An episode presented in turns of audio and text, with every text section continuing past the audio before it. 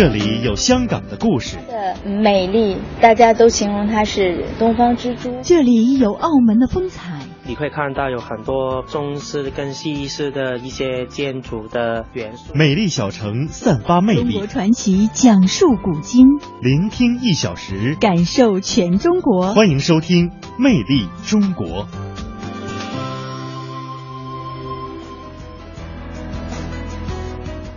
好的，聆听一小时，感受全中国。听众朋友，大家好，欢迎您在这一时段准时锁定收听来自于中央人民广播电台华夏之声为您送出的《魅力中国》节目。各位好，我是雷鹏。各位好，我是穗儿。首先来给大家介绍一下今天节目的主要内容。今日聚焦，我们来关注一下第十二届北京国际图书节。纪念邓小平诞辰一百一十周年主题出版物首发式举行。二零一四年国家艺术院团演出季拉开大幕。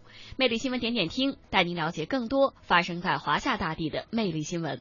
京剧梅派艺术掌门人梅兰芳之子梅葆玖受邀在纽约联合国总部讲述梅兰芳京剧表演艺术，同时呢也讲述了父亲对于京剧的贡献。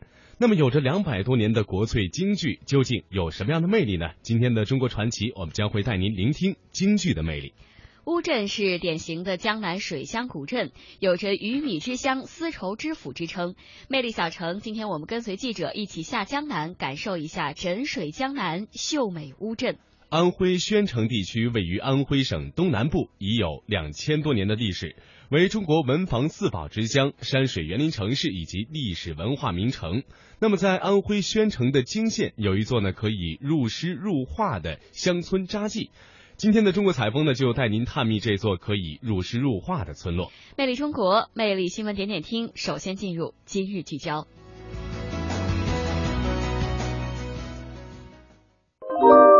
聆听一小时，一小時，感受全中國。華夏之聲，華夏之聲，魅力中國，魅力中國。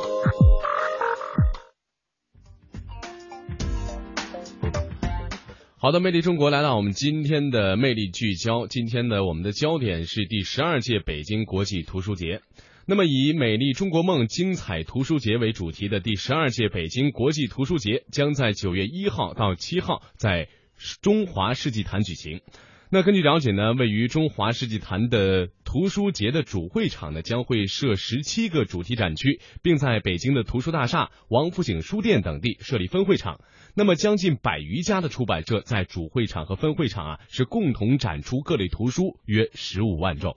作为国内唯一获批举办的国际图书节，今年将有巴西、捷克、法国、德国、希腊、意大利、摩洛哥、波兰、俄罗斯等驻华大使馆和文化机构应邀参加图书节，推出精彩活动。读书节期间呢，京津冀将联合举办一系列体现地域特色、传承经典文化的阅读活动。其中，像河北展区就推出了中华好诗词签售活动，而天津展区呢，展示了颜真卿书法全集八卷等优秀出版物。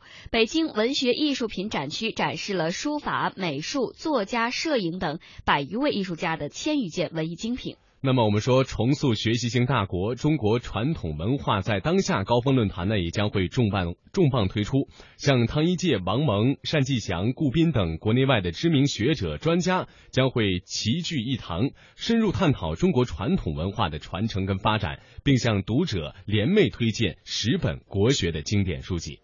本届图书节啊，还首次邀请到了牛津大学出版社、剑桥大学出版社等十多家国际知名出版机构参加展销。外文书店的进口原版精品图书让利特价销售区呢，也将会有三千多种的儿童文学等类别的原版图书三折起特惠销售。魅力新闻，点点听。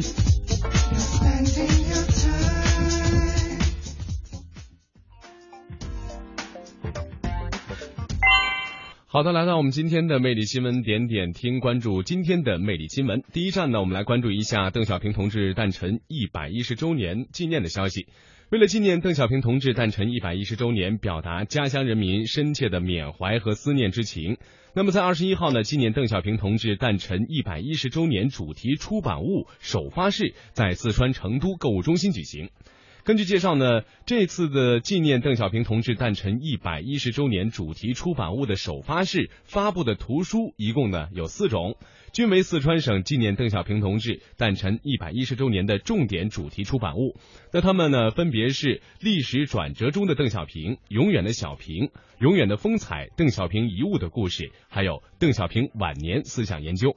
那么这四本书呢，是由四川人民出版社精心策划，由中共中央文献研究室组织专家学者参与编写，分别呢是从邓小平同志的生平业绩、工作生活纪实以及子女亲情，还有思想理论研究等方面，展现了邓小平同志呢传奇的革命生涯、巨大的历史功绩和他光辉的思想风范，可谓说视角独特、思想丰富、可读性以及感染力都非常的强。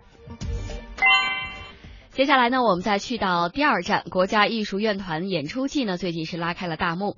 在八月二十一号，中国歌剧舞剧院原创舞剧《孔子》在北京保利剧院上演，拉开了二零一四年国家艺术院团演出季的帷幕。据了解啊，这次演出季呢，以坚持崇高艺术理想、塑造国家艺术形象为主题，旨在充分发挥国家艺术院团的导向性、代表性和示范性作用，全面展示国家艺术院团优秀艺术成果，重点推出弘扬中国梦主题的优秀作品，不断的推出优秀艺术人才，努力打造国内一流、国际知名的重要演出品牌。演出季期间啊，将首次推出九家医院团参与模式，除了国家京剧院、中国国家话剧院、中国歌剧舞剧院等九个文化部直属的艺术院团之外，还首次将中央民族歌舞团纳入其中。十大艺术院团将在首都各大剧场推出二十九个剧目、六十二场演出。好的，魅力新闻点点听，接下来第三站我们到吉林。我们说啊，要去了解一个地方的历史文化，那要到这个地方的博物馆去看一看它的馆藏展品，是一个非常不错的选择。那在寻访了六十多万公里、筹建七年之后，东北地区最大的民俗民族民俗博物馆是静静的伫立在了吉林长春，凝固着东北地区的发展浓厚的。厚重的历史。那接下来呢，马上为您连线的是吉林台的记者王尚铎，让他呢带我们领略一下东北民俗文化的魅力。尚铎你好，那可以给我们介绍一下，就说这个东北师范大学这个东北民族民俗博物馆啊，刚才我们了解了，它是东北地区最大的综合性博物馆。那么给我们介绍一下它的这个特点，主要体现在哪些方面呢？这东北师范大学东北民族民俗博物馆的占地面积有三点一万平方米，里面呢有四万多件藏品。这博物馆中设有东北古代民族民俗展区、东北近现代民族民俗展区、东北地区代表性行业作坊展区以及若干专题展区，并采用了传统博物馆陈列方式与现代化技术相结合的手段。展现了从古到今东北地区各民族的民风民俗和与之相关的最新研究成果。嗯，那你刚才提到了这个博物馆当中的几个主要展区，那他们分别呈现了哪些特点呢？嗯，这首先要给大家介绍的啊是古代的民族民俗部分，主要是结合文献记载和考古资料，为大家展示从四十万年前的庙后山人开始，随后的旧石器。新石器、青铜、春秋、战国时期、高句丽、辽金、元代等每一个古代时期东北地区的民族渊流和历代建制，以及对应时期的民俗文化。这一时期的东北啊，主的主要有三大族系，他们的生存生活、文化风俗在这个区域呢都有展示。这其次啊，就要给大家介绍的是东北近现代民族民俗展区了。对市区东北的汉族、满族、蒙古族、回族、朝鲜族、达斡尔族、鄂伦春族等十二个民族近现代的生产生活进行了详细生动的解读，不仅有文物展示，还采用了模拟场景、半景画等方式，立体的再现了这些民族民俗的生态。就在博物馆的一楼，你会看到汉族的闯关东、鄂伦春族的狩猎、朝鲜族的种植、蒙古族的畜牧等等等等。有一座原生态的东北农家院落，最能够吸引大家的脚步了。这里有土房子、土炕、炕头的鸡窝、纸糊的窗户等等，每一样摆设都是博物馆的工作人员按照史料记载还原的。有一些建筑和物件，现在的东北农村还仍然在使用。而让我最难忘的啊，就要数东北地区的行业作坊展区了，就在博物馆的二楼。在这里呢，参观者会展开一场穿越之旅，以场景复原的形式，对东北地区具有代表性的老行业、老作坊做了还原与演示。穿越一座大牌坊，你会走进一个近现代时期的东北大集，这里有私塾、染坊、铁匠铺、钱庄等等等等。你能够走进曾经在电视剧里看见的那种画面当中，还能够见到富有东北民间特色的粉房、烧锅、大车店。而在这个集市的路边与街角呢，还有居碗匠、剃头匠、货郎、小炉匠们。近二十处的场景再现了东北民间的五行八作，让游客们进一步的感受这场极富东北特色的穿越。嗯，那刚才跟随你的这个声音啊，我们了解了，在这个展区里能看到非常琳琅满目的、非常多的跟东北的民俗有关的这个展品。那么想问一下尚朵，在博物馆当中啊，有哪些令人印象比较深刻的展品呢？嗯这馆中啊，不仅有新石器时期的各种手工工具、陶器等历史文物，也有达斡尔族、鄂伦春族、朝鲜族、赫哲族等十二个民族的服饰和用品。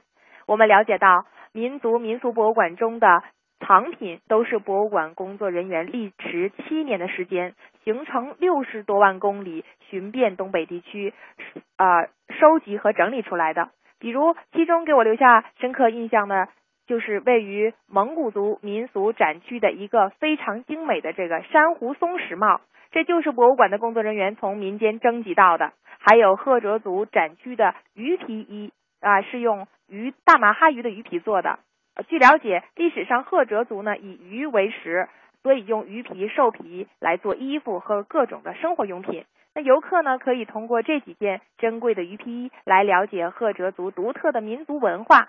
除此之外呢，博物馆也搜集到了部分的仿品，以保证民俗链的完整性。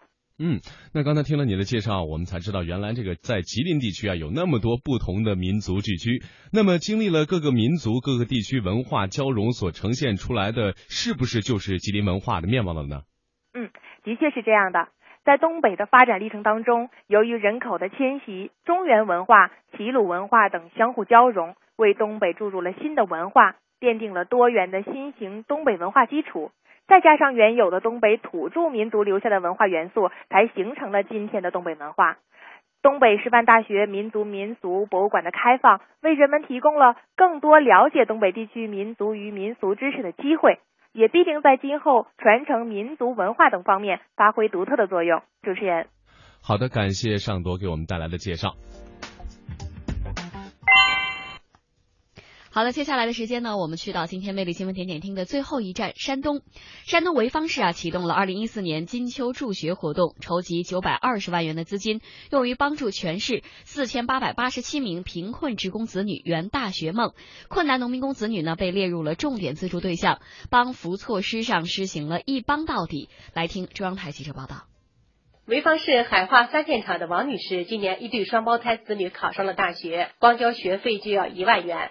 拿到入学通知书的王女士高兴之余，一想到自己微薄的收入，却又犯了愁。当她拿到工会资助的六千元助学金后，她说：“这一下，一家人终于度过了难关。当时拿到通知书的时候，确实很高兴，但是一看到那个学费，犯了愁啊。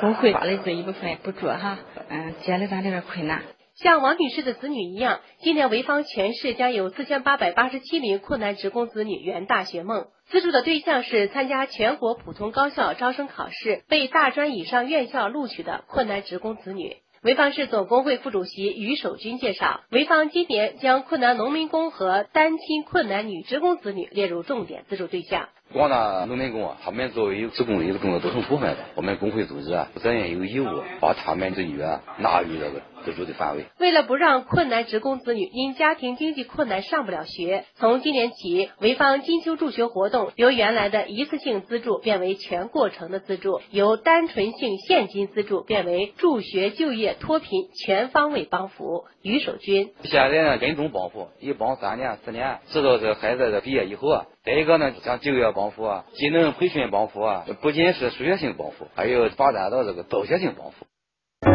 足不出户，感受中国魅力，感受中国魅力，华夏之声，魅力中国。好的，魅力中国，欢迎您的持续锁定收听。那接下来，魅力新闻点点听，我们来关注一组简讯。日前呢，长影旧址博物馆在吉林长春电影制片厂老厂区正式落成开放了。长影旧址博物馆建筑面积三万七千五百四十九平方公平方米，那包括了原主办公楼、摄影棚以及洗印车间等等。那通过文物保存、艺术展览、电影互动等形式，呈现电影艺术、电影道具、电影特技、电影工艺以及电影生产等多重的主题，打造了长影洗车间、呃洗印车间展区，还有艺术电影院、主题音乐厅和配套的长影文化街区。可以说呢，博物馆真实客观地反映了中国电影艺术的创业史和发展史，全面展现了长影几十年的历史文化成就。今年是季羡林先生诞辰一百零三周年，逝世五周年。日前，著名学者季羡林的铜像及纪念园在山东泰安揭幕。纪念园主体包括季羡林铜像及衣冠冢、祭河湖。据主办方介绍，纪念园落成后还将筹建季羡林纪念厅，用于展览季老主要著作及生前遗物。再来关注一下，九十年前常年失修的雷峰塔是轰然倒塌，密藏千年的经卷呢是随着面世。千年崇光吴越客雷峰塔藏经特展二十二号起在上海市朵云艺术馆举行，首次呢向观众展示了这幅曾在雷峰塔当中尘封多年、被吴湖帆、陈增寿、沈一墨和叶公绰等著名的名家供养和歌咏提呃歌咏提拔的千年文化瑰宝。那这也是该卷的首次进入到公众的视野。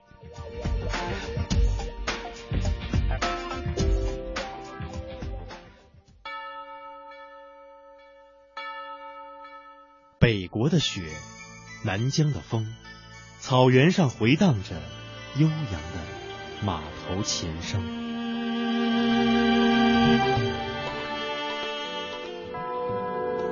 江南的水，北方的城，街道上传来熟悉的歌声。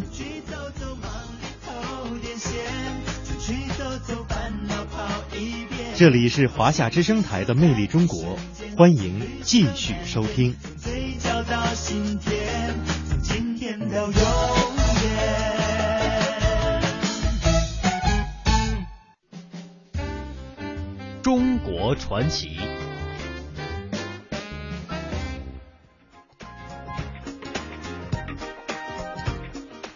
好的，欢迎您持续锁定收听《魅力中国》节目，来到我们今天的中国传奇。当地时间的二十一号呢，京剧梅派艺术掌门人梅兰芳之子梅葆玖受邀呢，在纽约联合国总部讲述了梅兰芳京剧表演艺术，向中外的听众呢介绍了梅兰芳对于京剧艺术所做的重大贡献。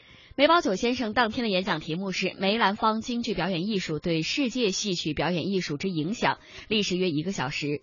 梅葆玖说：“梅兰芳作为京剧表演艺术的一代宗师，发展出独特的艺术体系，将京剧作为中国国粹发扬光大。”那么，有着两百多年的国粹京剧究竟有什么样的魅力呢？今天的中国传奇，我们将会带您聆听京剧的魅力。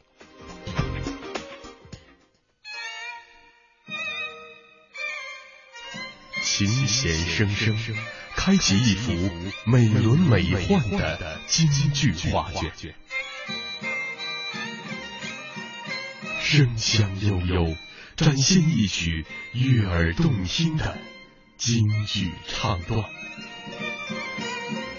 生旦净末丑，唱念做打舞，手眼身法步，喜怒笑骂愁。走进京剧，走进京剧，感受国粹的魅力，国粹的魅力。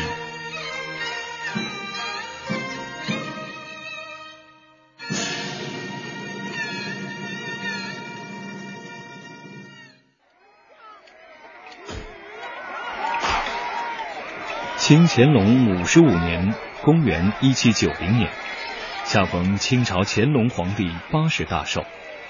他特招当时的二黄气素高朗廷率三庆徽班和其他各种戏班来北京演戏。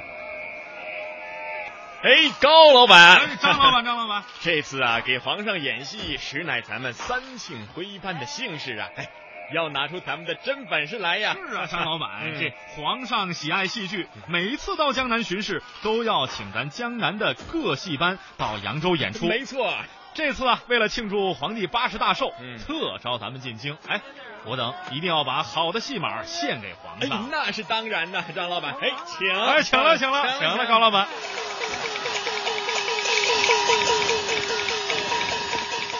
三庆徽班为皇上祝寿演出之后，留在北京，继续进行各种民间演出，大受欢迎。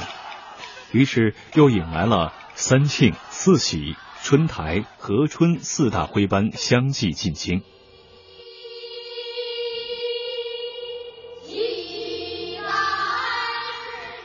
四大徽班们在演出上各具特色。三庆班擅演整本大戏，四喜班长于昆腔剧目，春台班多青少年为主的童龄，和春班武戏出众。一八二八年以后，一批汉戏演员陆续进入北京。汉戏又名楚调，现名汉剧，以西皮二黄两种声腔为主，有侧重西皮，是流行于湖北的地方戏。由于徽汉两个剧种在声腔表演方面都有血缘关系，所以汉戏演员在进京后大都参加徽班合作演出。因为徽班的兴起，使得京城的昆弋班、京腔班日益衰落，所以京腔、秦腔、昆腔的演员不断搭入徽班。后来湖北汉调也相继进京，于是徽汉两调合流。经过一个时期的相互融合吸收，再加上京音化，又从昆曲、弋腔、秦腔不断汲取营养，形成了一个新的剧种——京剧。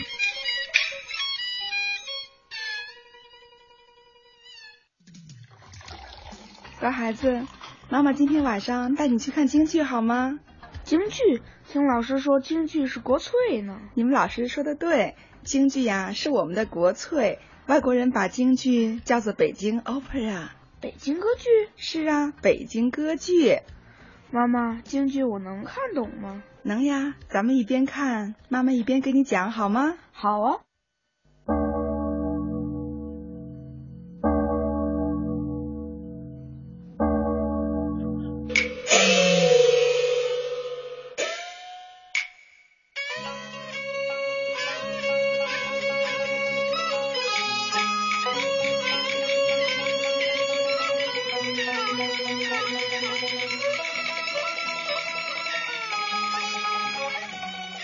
舞台上演的剧目啊，叫做《天女散花》。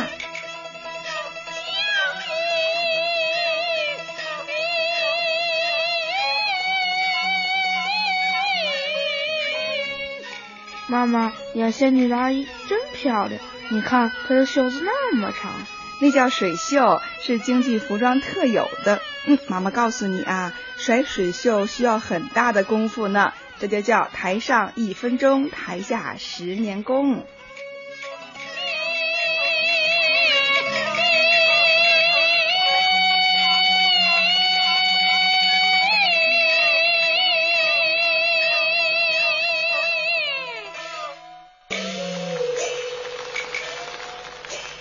妈妈，阿姨的舞蹈真美。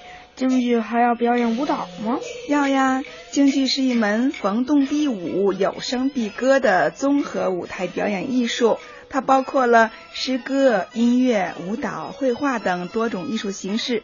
那比如京剧讲究的四门功课：唱、念、做、打。唱念指的就是诗歌和音乐，做打呢指的就是舞蹈。所以说呀，京剧和歌舞是密不可分的。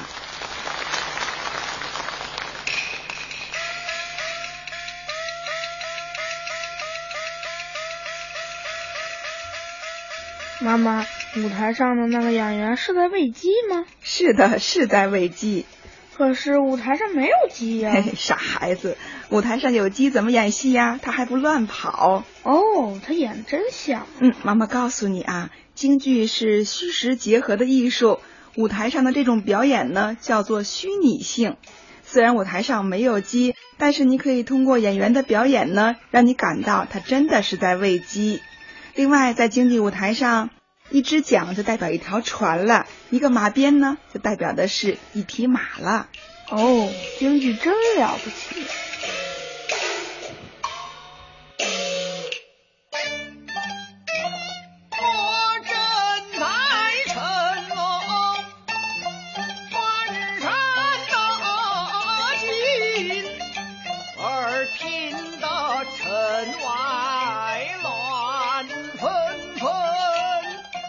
妈妈，舞台上那个摇着扇子的是诸葛亮吧？是啊，你怎么知道的？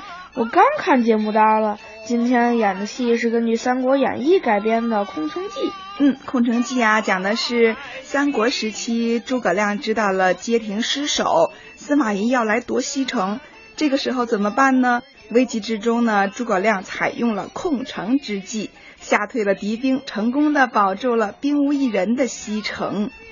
哦，我知道了，诸葛亮真聪明，怪不得是军师呢。嗯。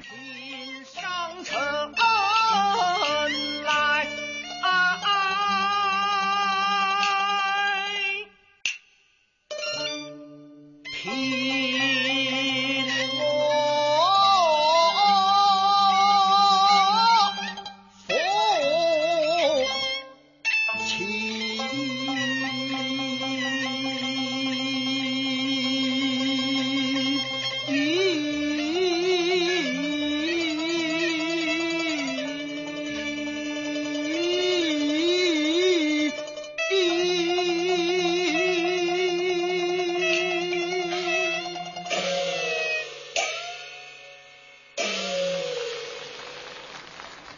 妈，京剧舞台一会儿有男演员，一会儿有女演员，他们怎么划分角色的呀？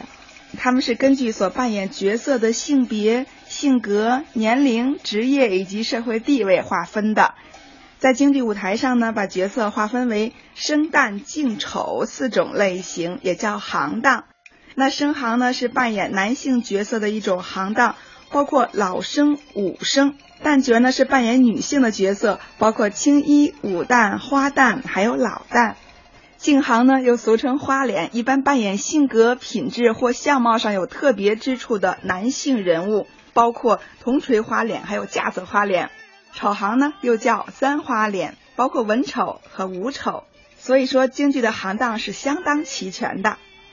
妈妈，关羽为什么是红脸呀？那是画的脸谱，京剧脸谱呢是具有民族特色的一种特殊的化妆方法。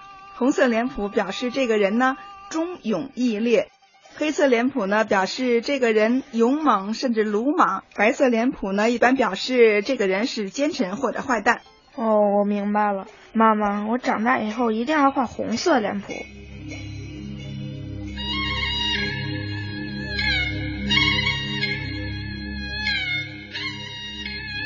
京剧从形成到现在，已经成为一条旖旎美妙的风景线。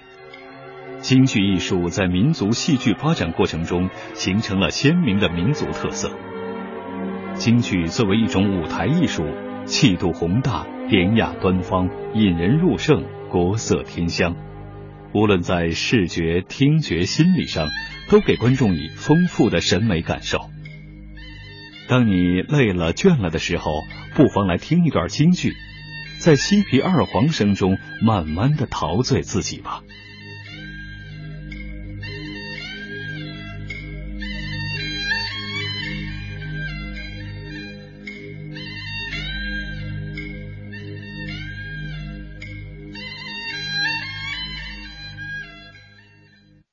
开耳朵，用听觉感受，用听觉感受文化中国，活力中国，绿色中国，传奇中国，科技中国，华夏之声，魅力中国，华夏之声，魅力中国。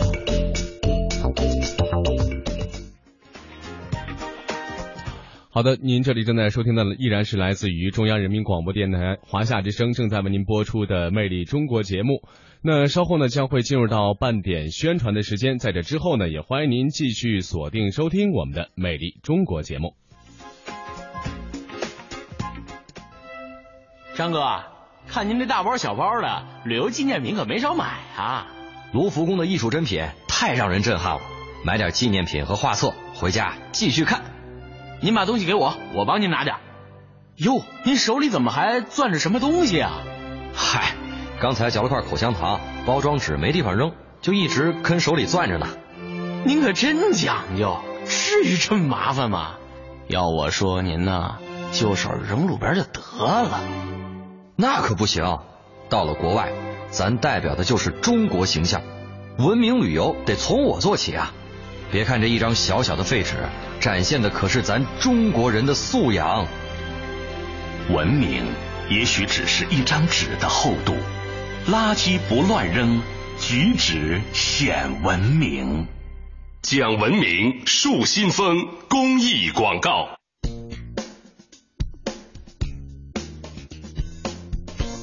中国有九百六十万平方公里的土地面积，地区不同，差异很大。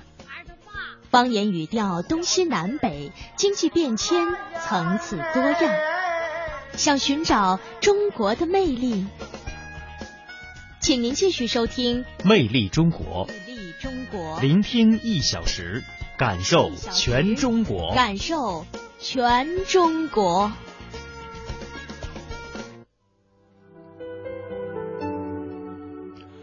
聆听一小时，感受全中国。欢迎您在半点宣传之后呢，继续锁定收听来自于中央人民广播电台华夏之声为您送出的《魅力中国》节目。各位好，我是雷鹏。各位好，我是穗儿。《魅力中国》的下半时段，您将听到以下内容：乌镇呢是典型的江南水乡古镇，有着“鱼米之乡、丝绸之府”的美称。今天的魅力小城，我们将会跟随记者一起下江南，感受枕水江南秀美乌镇。安徽宣城地区位于安徽省的东南部，有着两千多年的历史，为中国文房四宝之乡、山水园林城市。而在安徽宣城的泾县，有一座可以入诗入画的乡村，叫做扎记。今天的中国采风，我们就带您了解这座可以入诗入画的村落。魅力中国下半时段，首先走进今天的魅力小城。小体现精致。小会拥有无穷魅力。中国的许多小城里蕴藏丰富的故事。魅力小城，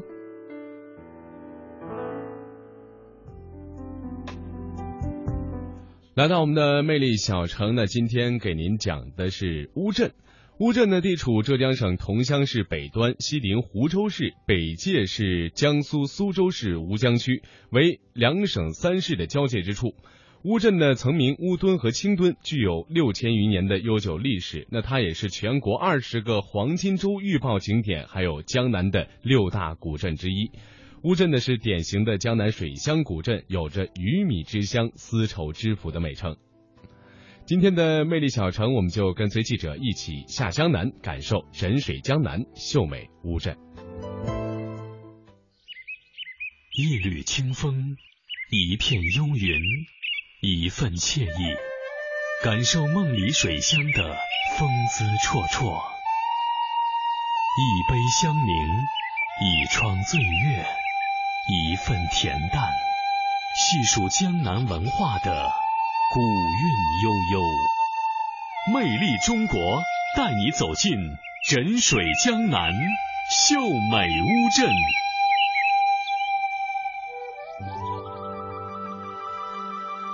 船搭乌篷水绕村，阁楼小巷柳烟深。千年石径斜细雨，步踏沧桑觅古音。一首七言绝句，道出江南的隽秀与清新。怀着一种对水乡的眷恋和憧憬。带着那种踏步青石般的无限遐想，随着醉太白浅显的文字，一起闲步流水边、小桥上，领略那韵味别具的古镇风情。在乌镇上走一走，以这样的方式体会江南，可以细致而明确的感受到江南的精神和风采。水流在水里。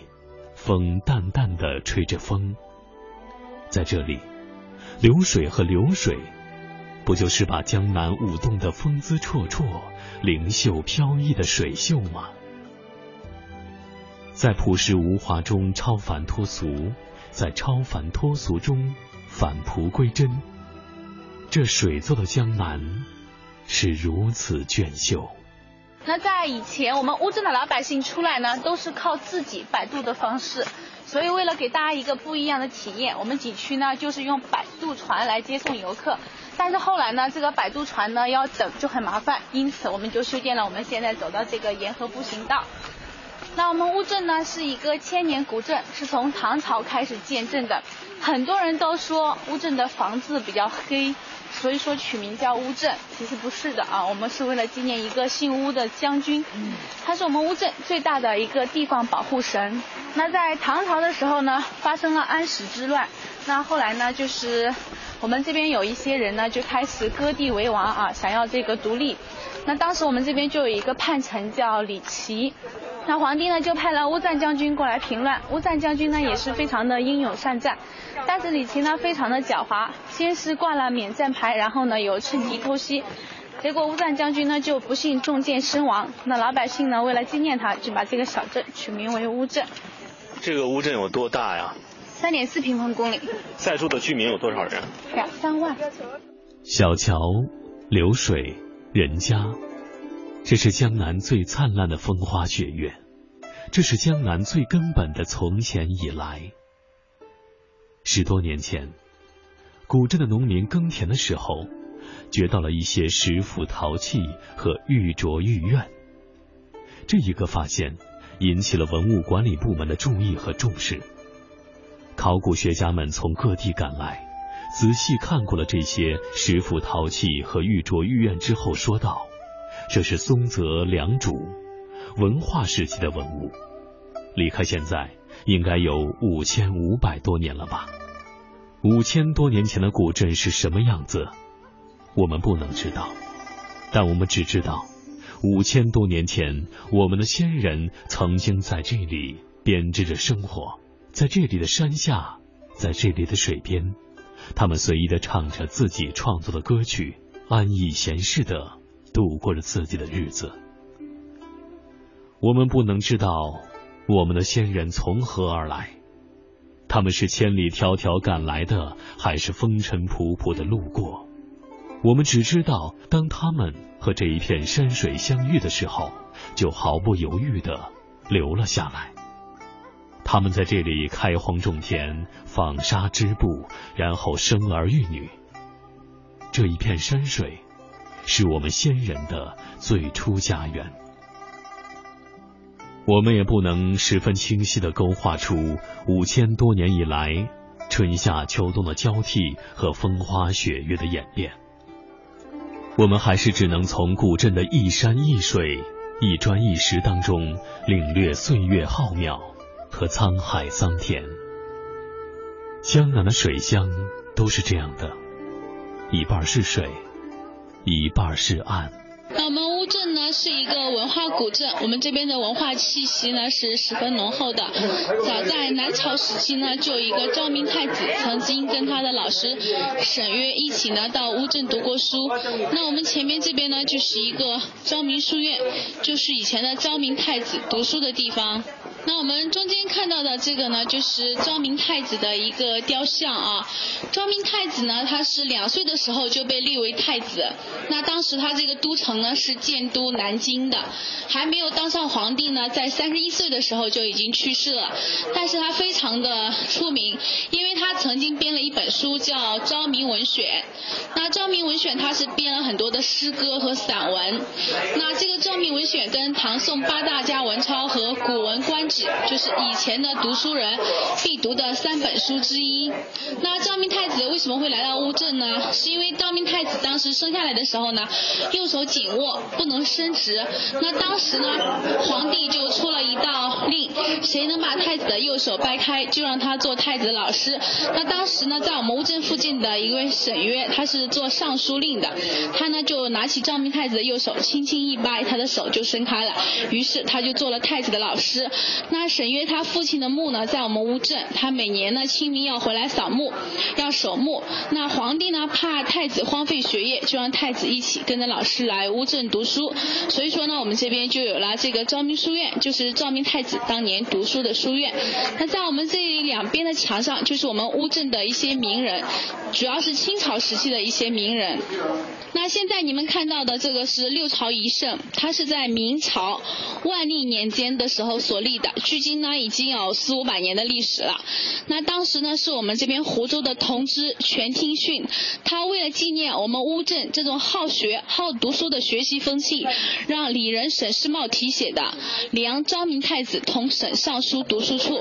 那那现在呢，它也是我们桐乡的重点文物保护单位。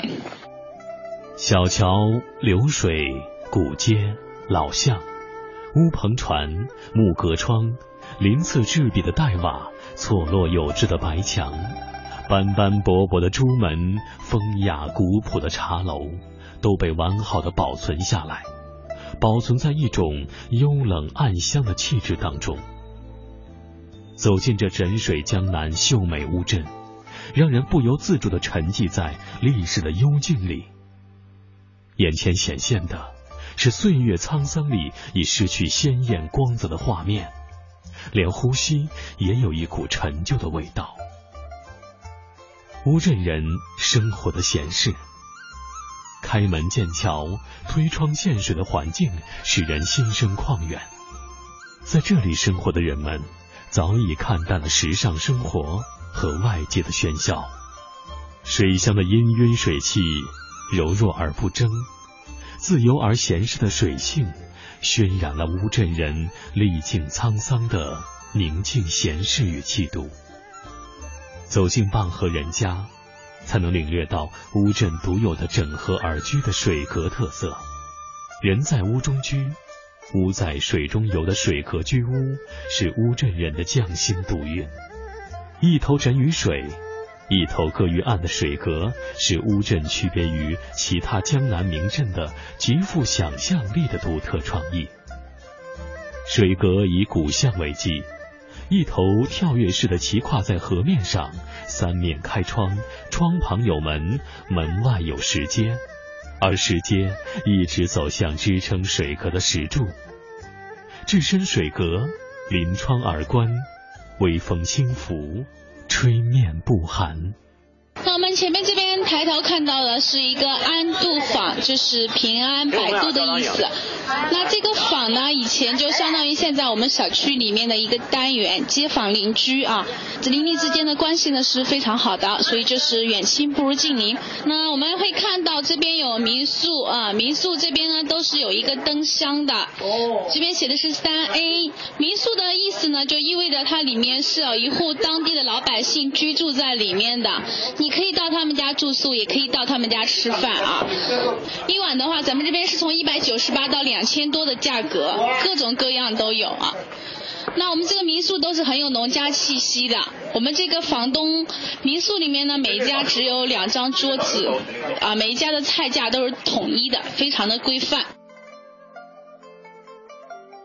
如果说水是江南的肌肤，那么桥就是乌镇的玉骨。数不清的石桥连接着古镇蜿蜒的小路，身披岁月的风霜，迎送了众多显贵商家，迎送了众多文人墨客，同样也迎送了这里许许多多的水乡百姓。上桥下桥，船来船往，就是水乡古镇的日常生活。一些东西要送到镇里来。装船，一些东西要运到镇外去，还是装船；一些人要往镇外去，上船；另一些人要回到镇上来，下船。古镇人家的一部分就是船，而船的一部分就是古镇的家了。那像我们这边的民宿呢，乌镇一共是有七十家的，每一家前面都有这个灯箱。那我们三到六十一是在老街上的，另外的是在河对面的。所以在我们乌镇，如果说你迷路了，那么你就到老街上看一下这个民宿的灯箱，是几就知道你在哪个位置了。那像我们左手边的这个房子呢，就是清末民国时期留下来的，大概呢是一百年左右的历史。那我们这边就是一个大户人家的房子啊，它门前有厚德载福四个字，因为我们乌镇的人呢很注重个人品德，认为呢你只有品德高尚了才会多福，所以呢就会有一些厚德载福、厚德载物的一些字样。那现在呢，我们这边呢是有一个二十四小时营业的超市，因为我们景区呢居住的有客人，所以景区呢我们是不关门的，但是晚上呢有一些灯光会关闭。初春的江南依旧有雨，有雨的乌镇恰如古旧宣纸上的一幅水墨丹青，这里有数不尽的雨巷，一样的悠长，一样的寂静。一样的白墙黛瓦，一样的小河绕墙。走在这里的小巷，听细雨敲打着路面的滴答，看雨丝在小巷与民宅间交织出的朦胧。那悠长又寂寥的雨巷，已不再是油纸伞下凄清又惆怅的雨巷，不再是，不再是散发着丁香一样芬芳的雨巷。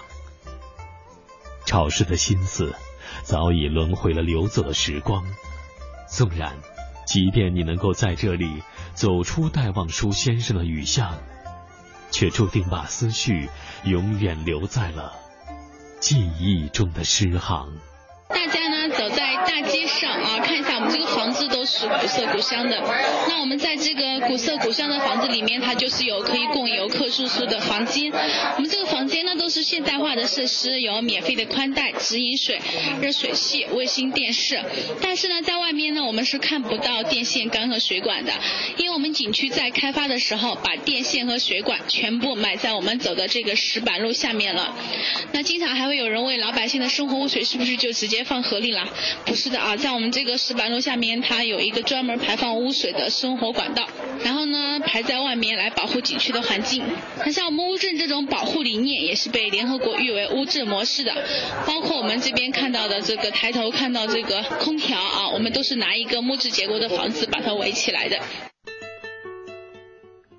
看，东西南北何其辽阔；听。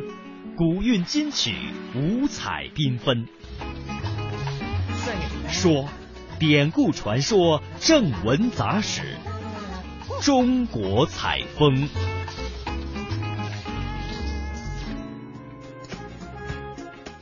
进入到中国采风，今天的中国采风呢，我们一块儿去了解安徽宣城地区的一座古村落，叫做扎记。据说啊，这样的一个村落呢，它是可以入诗入画的。那接下来，我们就跟随记者去探秘这座美丽的乡村。扎记位于泾县西南的桃花潭镇境内，地处黄山、九华山和太平湖腹地。这里传统的生活方式，连同扎记古老的建筑一样，依然得到了保存。到扎记的第二天，记者起了个大早。伴随着村里潺潺的溪水和鸡鸣，扎记村迎来了新的一天。村民们在溪水里洗衣裳、洗菜。三条小溪——石溪、岑溪环抱村庄，许溪贯村而流，如村中动脉。他们给村民带来便利之时，也带来了丰沛的水离子，不断清新着空气。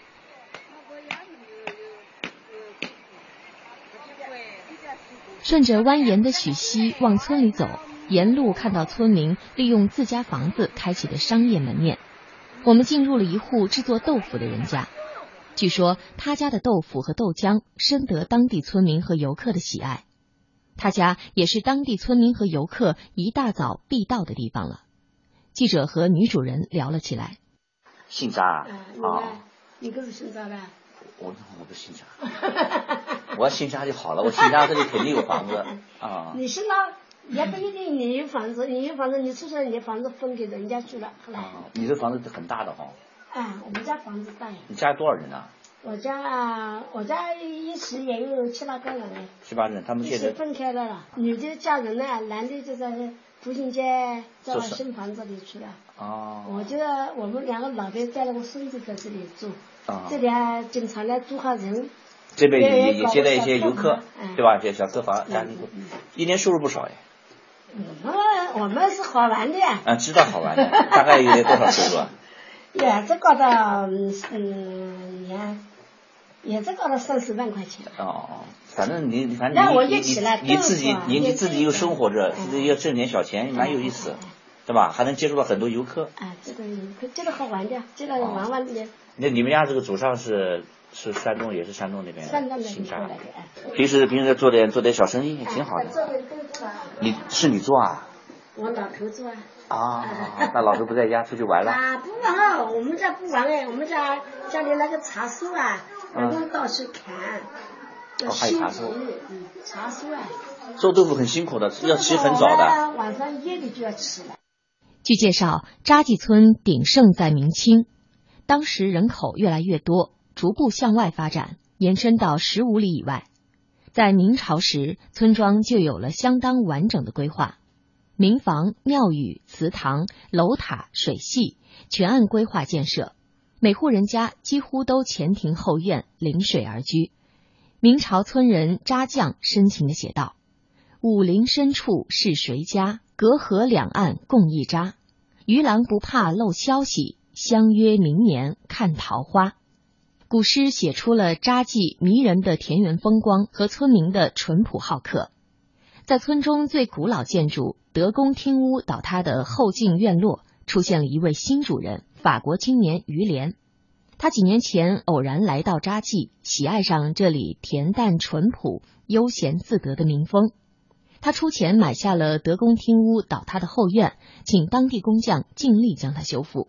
他与中国女友在扎记举行了中国传统婚礼。据村里人介绍，现在每逢周末或休假的时候，于连夫妇就会到村里住上几天。可惜我们没能见到这对夫妇。扎记自唐初建村开始，已有一千四百多年的历史了。现如今，这里为许多美术家和摄影爱好者提供了创作灵感。一些美术家常年在此居住，进行艺术创作。扎记村也因此成了远近闻名的画家村。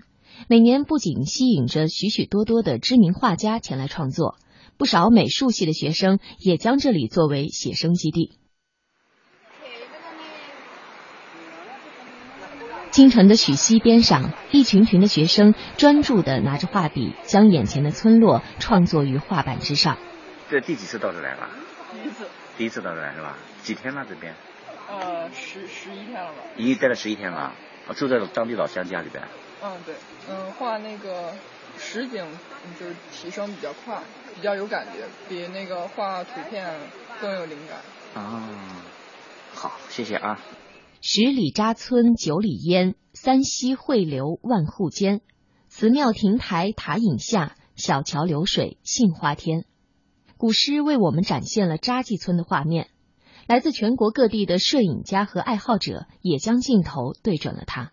我刚刚开始，可能要要稍微了解一点，要了解因为不一定啊，摄影你必须带下来了解一下，要了解一下啊，不了解。今天早上几点起床？拍了这么拍多少了？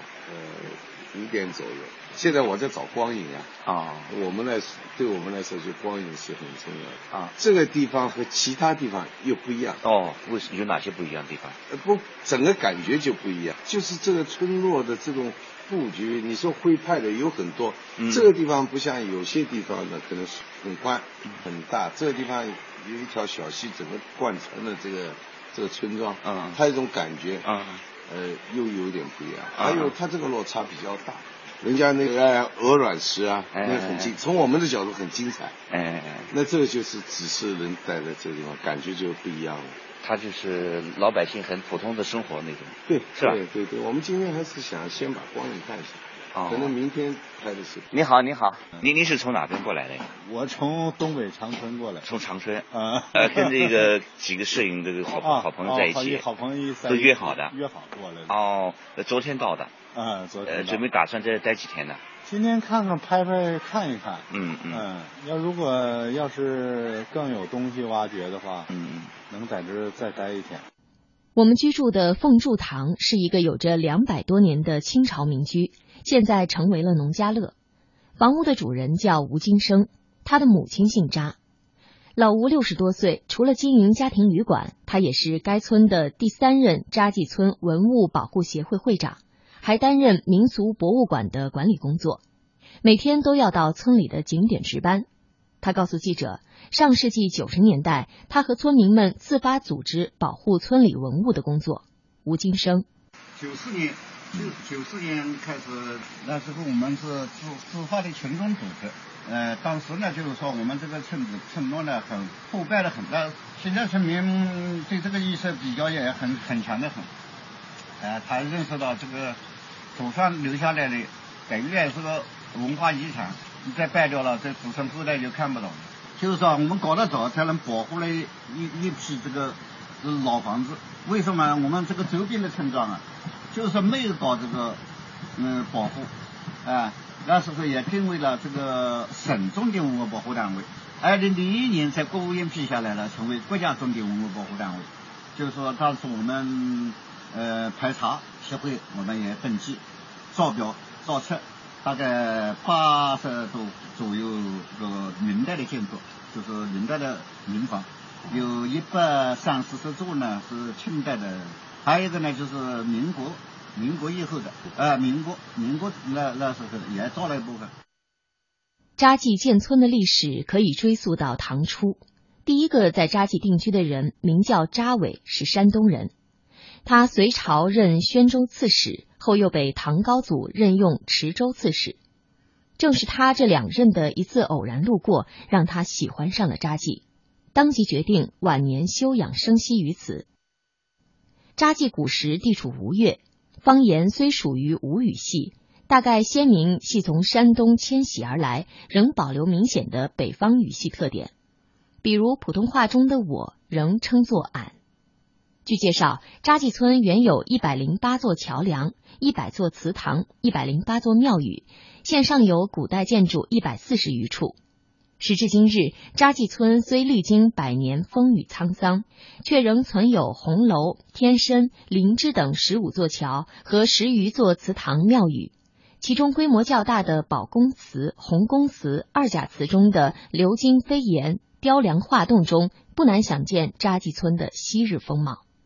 泾县扎记景区管理处副主任扎从简：从扎记的建筑来说呢，这个古村落呢有它的一种自己的格调，自己的一个美。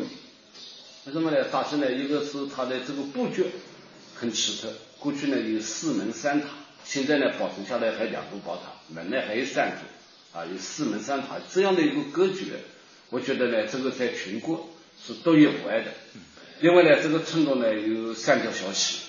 人家呢，基本上一条消息，啊，有三条消息，它就给村民呢带来了一种活力。从美学的角度来说，它的那种晚年曲子，如同一个画作，慢慢慢慢的展开来。